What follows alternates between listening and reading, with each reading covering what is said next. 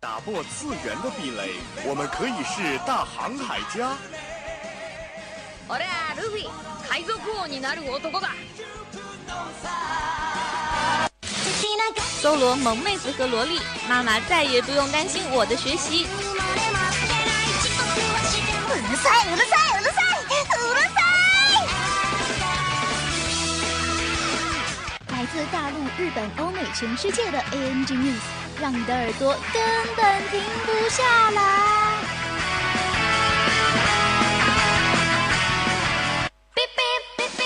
新番旧话，同人 online，只有你想不到，没有你得不到。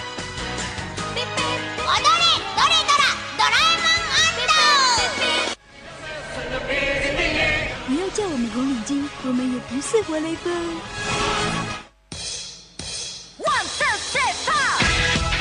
因为一切精彩尽在慢动作。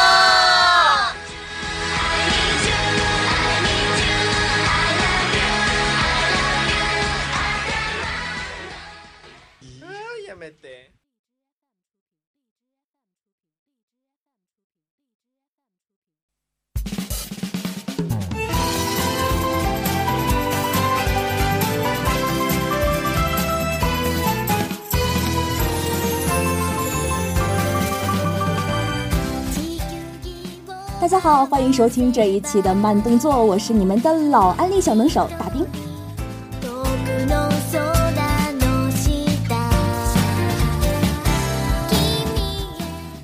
呃，其实一开始看到这期的主打《强风吹拂》的时候，哎，心里还是有点摸不着底的，因为自己已经很久没有看这些运动番了，啊，什么杀人网球啊、远超 NBA 的七彩篮球队啊，都已经燃不起我的任何兴趣了。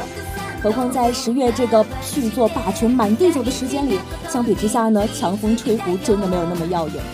而且当你仔细一看呢，它的名字跟青女飞扬，嗯，真的是咋看咋像。再联系起青女的各种垃圾风评，哎，你就会忍不住对这一部番剧呢敬而远之。当然，当你真正的走进这部番剧的时候呢，这些怀疑自然而然也就会烟消云散啦。三浦紫苑原作承包了动漫番的半壁江山的 PIG 出品，这实力呢就足以让人期待了。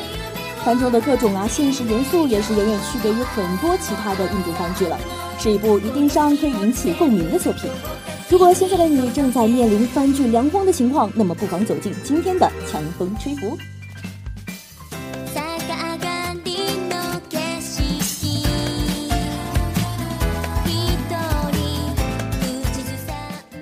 那么在节目开始之前呢，依旧要为大家介绍一下慢动作的三个板块。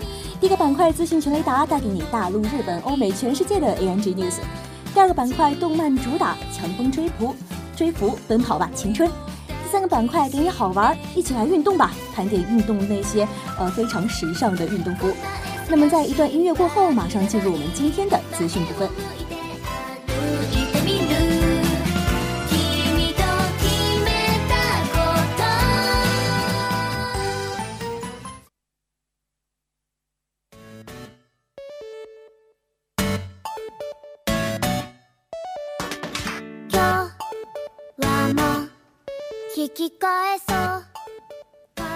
大叔音种太深，性感皮卡丘在线堵毛。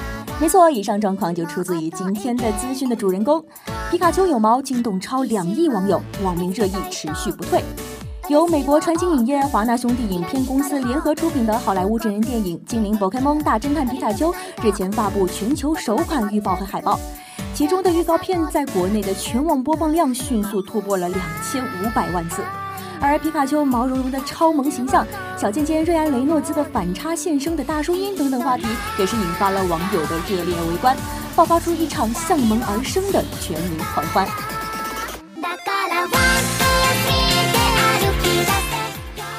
本影片呢，采用真人与动画相结合的形式，讲述了蒂姆·古德曼来到莱姆市寻找失踪的父亲，意外结识了父亲的前宝可梦搭档大侦探皮卡丘，并组队寻求真相的故事。毛茸茸的超萌皮卡丘一上线就迅速引起了皮卡丘有猫等等各种乱七八糟的讨论。哎，有很多网友都是第一次发现这个设定，纷纷表示有猫的我更爱，超想撸！你的小可爱已上线，戳中小心心。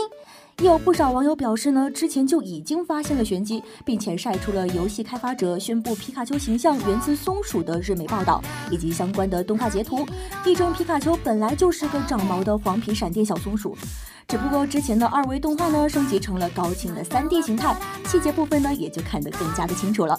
不过不管有没有毛，皮卡丘的人气可都是从来只增不减呀。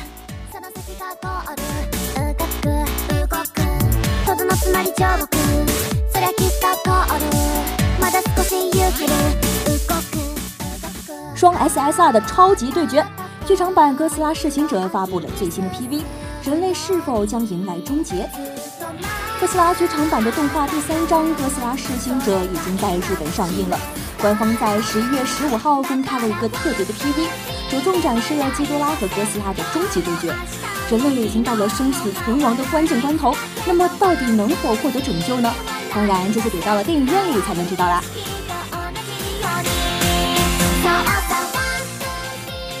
在之前的剧情里呢，男主角琴声在四岁时就目睹了双亲被哥斯拉伤害，从此他在思考着如何重返地球打倒哥斯拉。最终，他加入了歼灭小队，与伙伴们一起开展了人类与哥斯拉战斗的大幕。结果，在和哥斯拉的大战当中，人类呢还是处于下风。虽然最后人类消灭了一只哥斯拉，但是还是有强敌继续登场了。高次元怪兽基多拉和究极哥斯拉之间的战斗，真的能带来人类想要的结果吗？还有，大四教的目的也是终于快要曝光了。在这些无限烧脑的剧情中，可以说是勾起了很多人的期待了。希望到时候哥斯拉真的可以给粉丝们带来不一样的观影感受吧。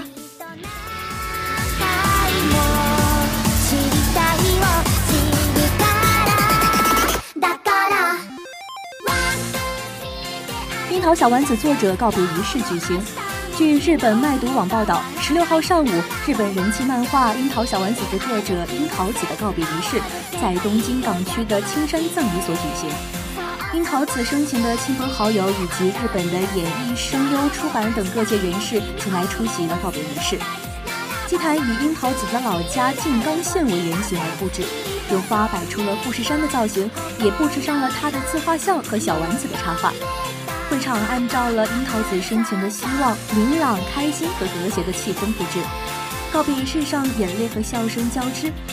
给小丸子配音的声优塔拉克的眼泪表。对莱克表示了非常多的感谢，表示自己人生的一半就是小丸子。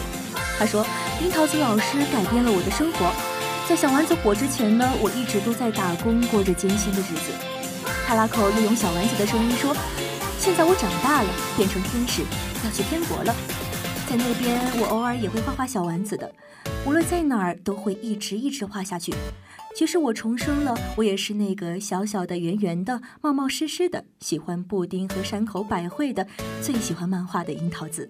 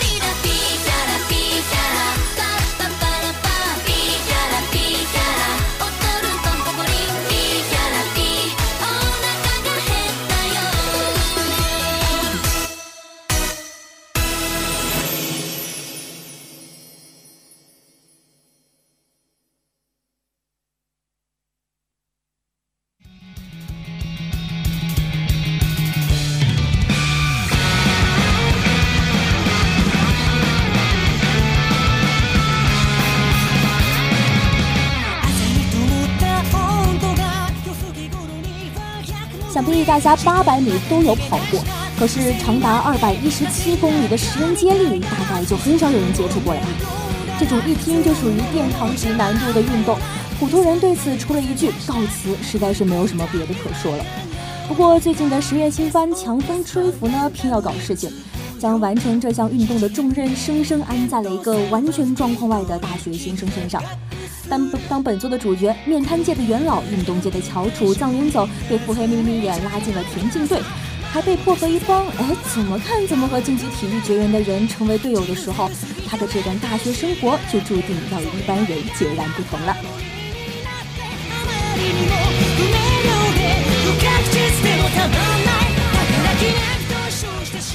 故事呢是这样开始的，在某个月黑风高的夜晚，流离失所的藏云走同学呢，在麻将馆输光了所有的钱，走投无路之下，从便利店偷走了一个面包。在他狂奔的路上，一个骑着自行车的男子猛地冲了过来，藏云走咯噔的一下愣住了，原以为会受到惩罚，没有想到那个男孩子在说完一句“喂，你很喜欢跑步吧”，就把他坑蒙拐骗的带到了竹青庄。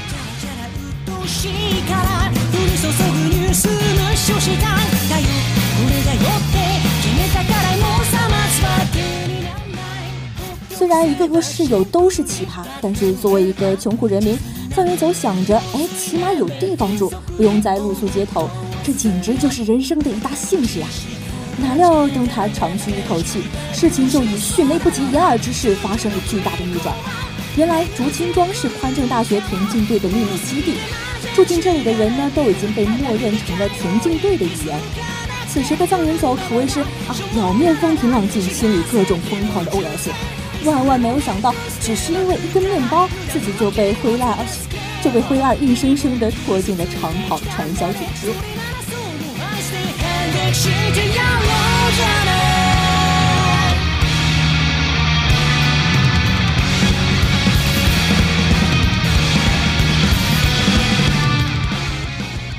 其实听到二十公里接力的时候，除了惠二本人，所有人的内心都是拒绝的。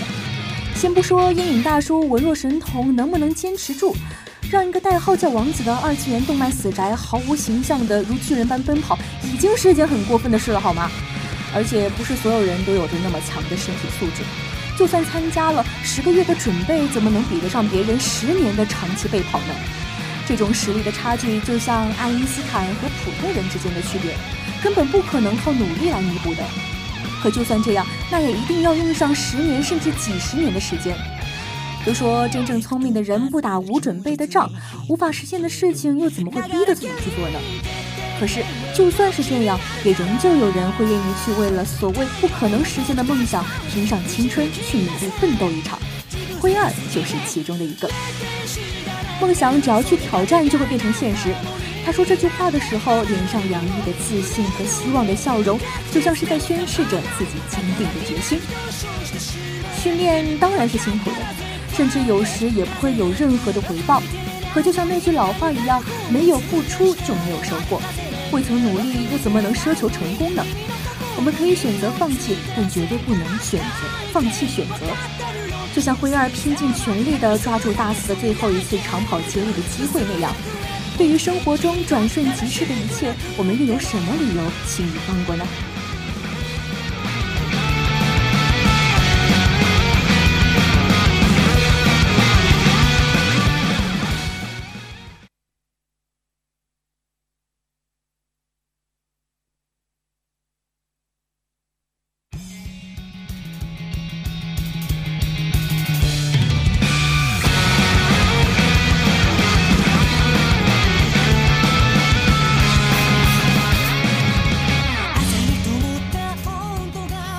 阿走和灰二剩下八个人的田径故事，并不像杀人网球让 NBA 目瞪口呆的魔幻篮球那样不切的实际。从一开始，除了阿走的小有名气，灰二的略有经验，另外八个室友们都是毫无才能的普通人。他们中有的要为了找工作而四处奔波，有的人因为拿到了律师证而增而沾沾自喜，每天泡在俱乐部里，也有人天生讨厌运动。这样的集合体要怎样完成这项长达几十公里的接力长跑目标呢？谁也不知道。但尽管如此，灰二依旧执着地拖着室友们早起训练。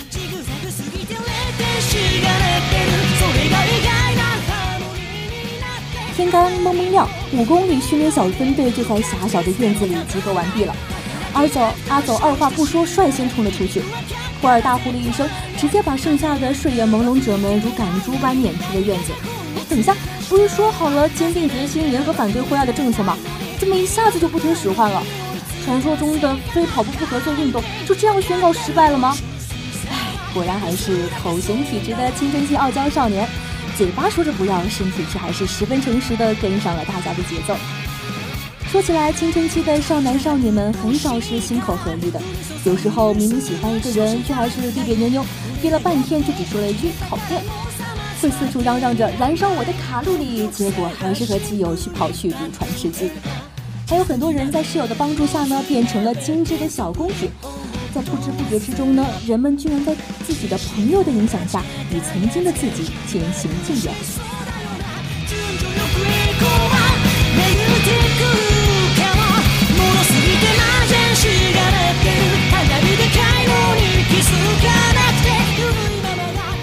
有个著名的不知是悖论还是真理的推论推论说，当两个人走得很近的时候，他们俩的行为习惯和说话方式都会无限的接近。你的行为将在潜移默化之中悄悄地影响着你的朋友。虽然时间不长，阿祖很快就被自来熟的腹黑君直接带离了他原本的人生轨迹。尽管面瘫傲娇的他仍旧一言不发，从不承认。霸道总裁气质的外壳下是阿祖傲娇的小内心。沈浩健来到河畔挑衅的时候，阿祖那副隐忍不舍而纠结的表情，已经完全表明了他的立场。我的队友，你没有资格批判。我们会一起参加香根一传，我们会一直坚持下去，向你们证明，普通人也可以做到。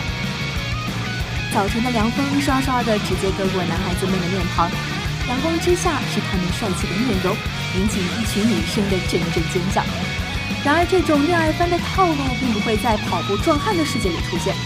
朴素的脸上，头发飞扬，豆大的汗水直接从脸颊两旁滑落，浸透了他们跳动的心膛。唯有汗水才能见证他们的青春。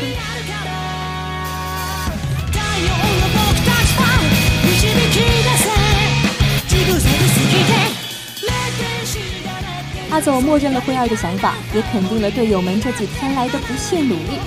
虽然王子殿下仍然在和蝴蝶竞走，法正的高材生阿雪仍旧一副傲娇脸的口型体质，可就算跑得很慢很艰难，也没有任何一个人在中途放弃。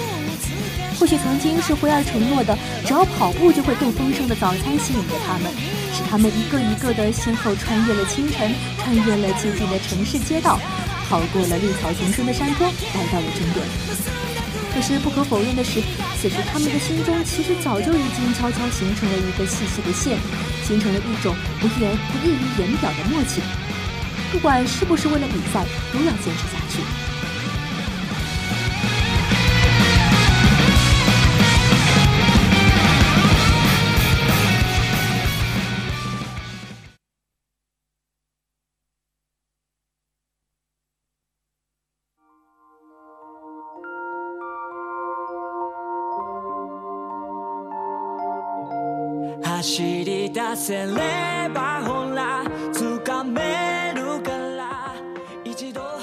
或许这个世界上有着太多的不如意，像辉儿在他最轻狂的年纪伤了一条腿，像阿走因为才能被曾经的队友孤立，像 King 板口洋平一样因为找不到工作而苦苦忧虑。人生的路上总是有着扎脚的荆棘，刺痛你起茧的脚掌，令你寸步难行。我们无法想象一位长跑健将失去了半条腿的痛苦，也无法体会青春时形单影只的落寞。社会带来的就业压力，我们也从未领会过。可我们总会沉浸在自己失败的角落里，黯然神伤。一位伟人曾经说过：“生活如此多娇，怎么能一味的黯然神伤呢？”看看腹黑界的标杆辉儿同学，虽然伤了腿呢，但还是总是笑口常开。始终为了向更一传的宏伟梦想孜孜不倦地怂恿队员起早贪黑，每天跑过五公里，最终还不是如愿以偿地参加了自己梦想的比赛。阿泽也一直在忍受着天才特有的孤独与寂寞，不也在辉二的循循善诱下敞开了心扉。就像阿走碰到了辉二，灰儿坚持着的梦想，处在困顿中的孤寂者也会找到属于自己的阳光。只要对生活、对未来充满期待，那么你就会发现，其实脚下的荆棘不过是杂草而已。重要的是那山顶的阳光，在你敞开心扉的那一刻，这些阳光会照亮你的心房。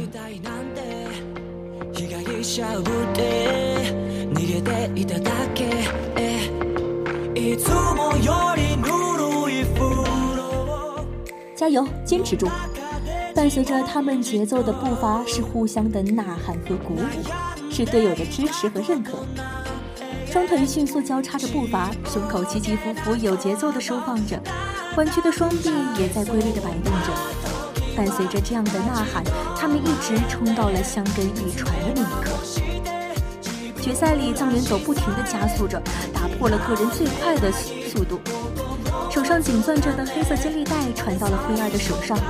但突然脚伤复发了，灰儿跑到一半便差点跪在了地上。可是想起自己曾经对阿祖说过的话，不管跑得有多久多远，总会有队友在身后为你加油呐喊，你始终都不会是孤单一人。那些曾经为鼓舞别人而说的话语，现在却是更加坚定了灰儿自己跑到终点的决心。他踉踉跄跄地跛着脚。一步一步地奔向白色绸缎拉起的地方。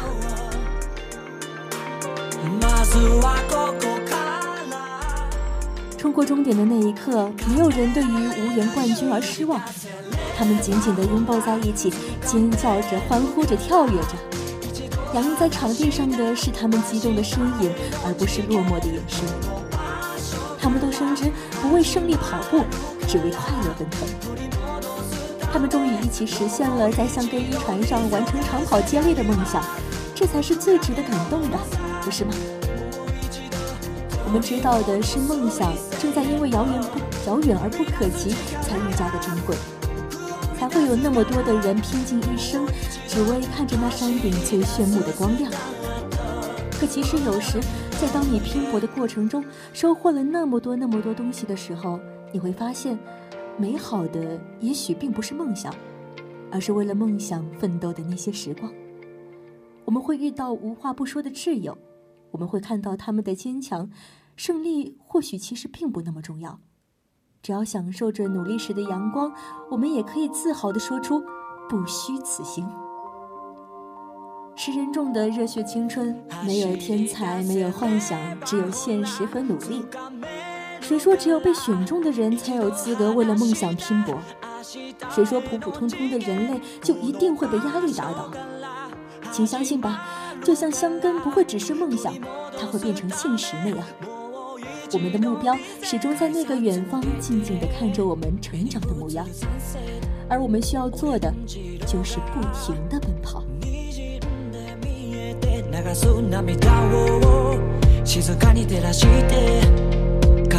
場所だって言ってる気がして並んで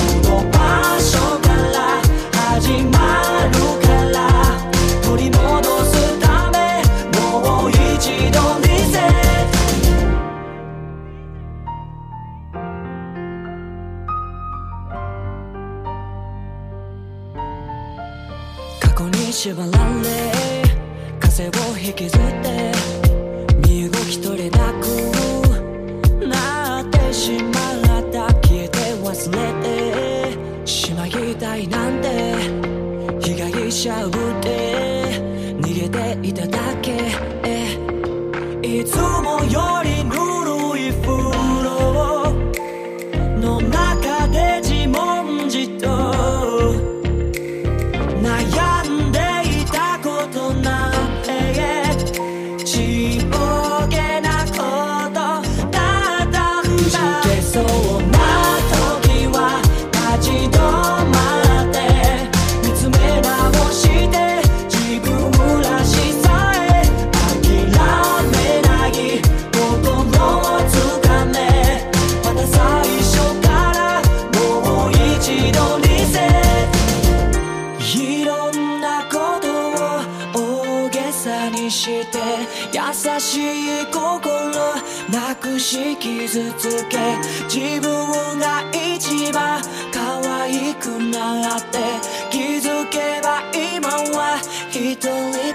ちで。また明日から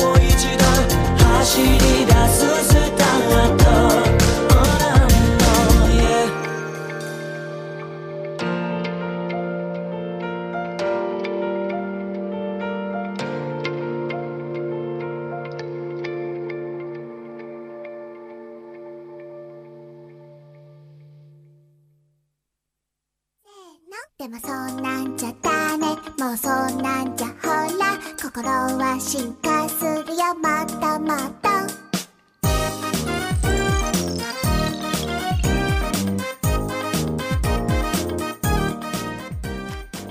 灰二和阿佐的奔跑背影简直是帅到爆炸。可是回头瞅瞅在大马路上被运动世界校园摧残的男孩子们，怎么就没有他们那样的帅气和魅力呢？嗯，一定是运动服出了问题吧。 毕竟动漫中的男主男配们可以分分钟为运动服增光增彩。哎，不对不对，应该是运动服蹭咱们男主。那么美男必备的运动服究竟是什么样的呢？那就不让，那么接下来就让我们一起来看看吧。名前を呼ぶそれだけで中へと書くふわふわるふわふわりあなたの笑っているそれ嗯，那么排行第一的就是咱们的叶斗的黑色经典款运动服了。 作为二次元神界最穷的神，作为一个为了五块钱就可以毫无尊严的神，叶斗的黑色经典款运动服可以说是非常的符合他的气质了。俗话说得好，人穷不能穷志气。我们的叶斗神呢，虽然没钱了点儿，但是穿着呢也是要显得独特出彩一些吧。当所有的神明几乎都穿着包括西装和传统的和服在内的正装，只有这么一位看起来独立高洁，实际上穷到吃土的神，穿着一身接地气的运动服。这位连衣服都买不起的神是真实存在的吗？不过呢，寒酸归寒酸，这身黑色的运动服和叶斗脖子上的略带缺口的领巾可以说是相得益彰了，让叶斗显得更加的帅气逼人。那么要入手的男孩子们呢，还是要稍微的谨慎考虑一下，毕竟这样的衣服没有颜值是真的撑不起来呀。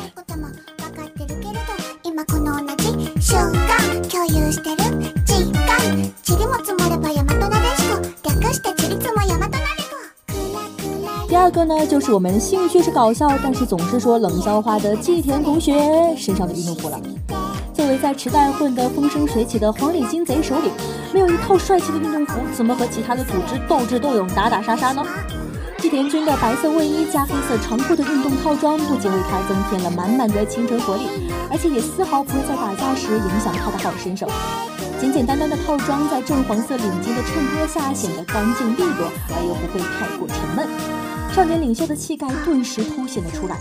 宽松的卫衣和修身的长裤，把季田君一米七零的个子拉的是更加的修长，再加上那张干净帅气的脸，难怪可以随随便便就可以和沙柱牵手成功。作为女孩子们最为欣赏的简洁款，还在单身的案子们不妨考虑考虑将军的 BF 运动套装吧。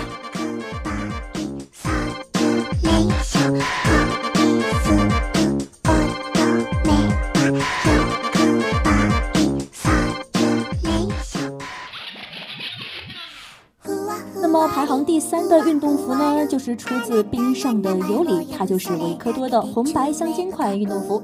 作为一部优秀的花滑类运动番呢，除了美好的肉体和精致的花滑动作，里面的运动服自然也不能被落下。当大家的运动服都是清一色的黑蓝色系时，维克多骚气的红白相间款简直太突出了。拥有俄罗斯血统的他，一头银色的短发，在红白运动服的衬托之下呢，显得愈加的高贵。胸前大大的富有金质花纹的爱玉红标，以及大红的裤缝，富有红白的条纹的运动裤，在维克多的身上真的是毫不突兀，完全没有传说中的什么乡土气息。唉，果然颜值即是正义，颜值高的小哥哥真的是怎么穿都怎么好看呀。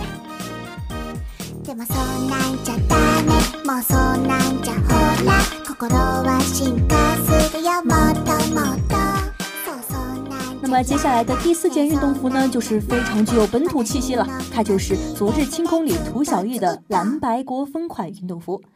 看了那么多日漫中的运动服呢，当然也不能少我们中国的经典的蓝白款啦。说是运动服呢，其实也就是我们经典校服中的一种啦。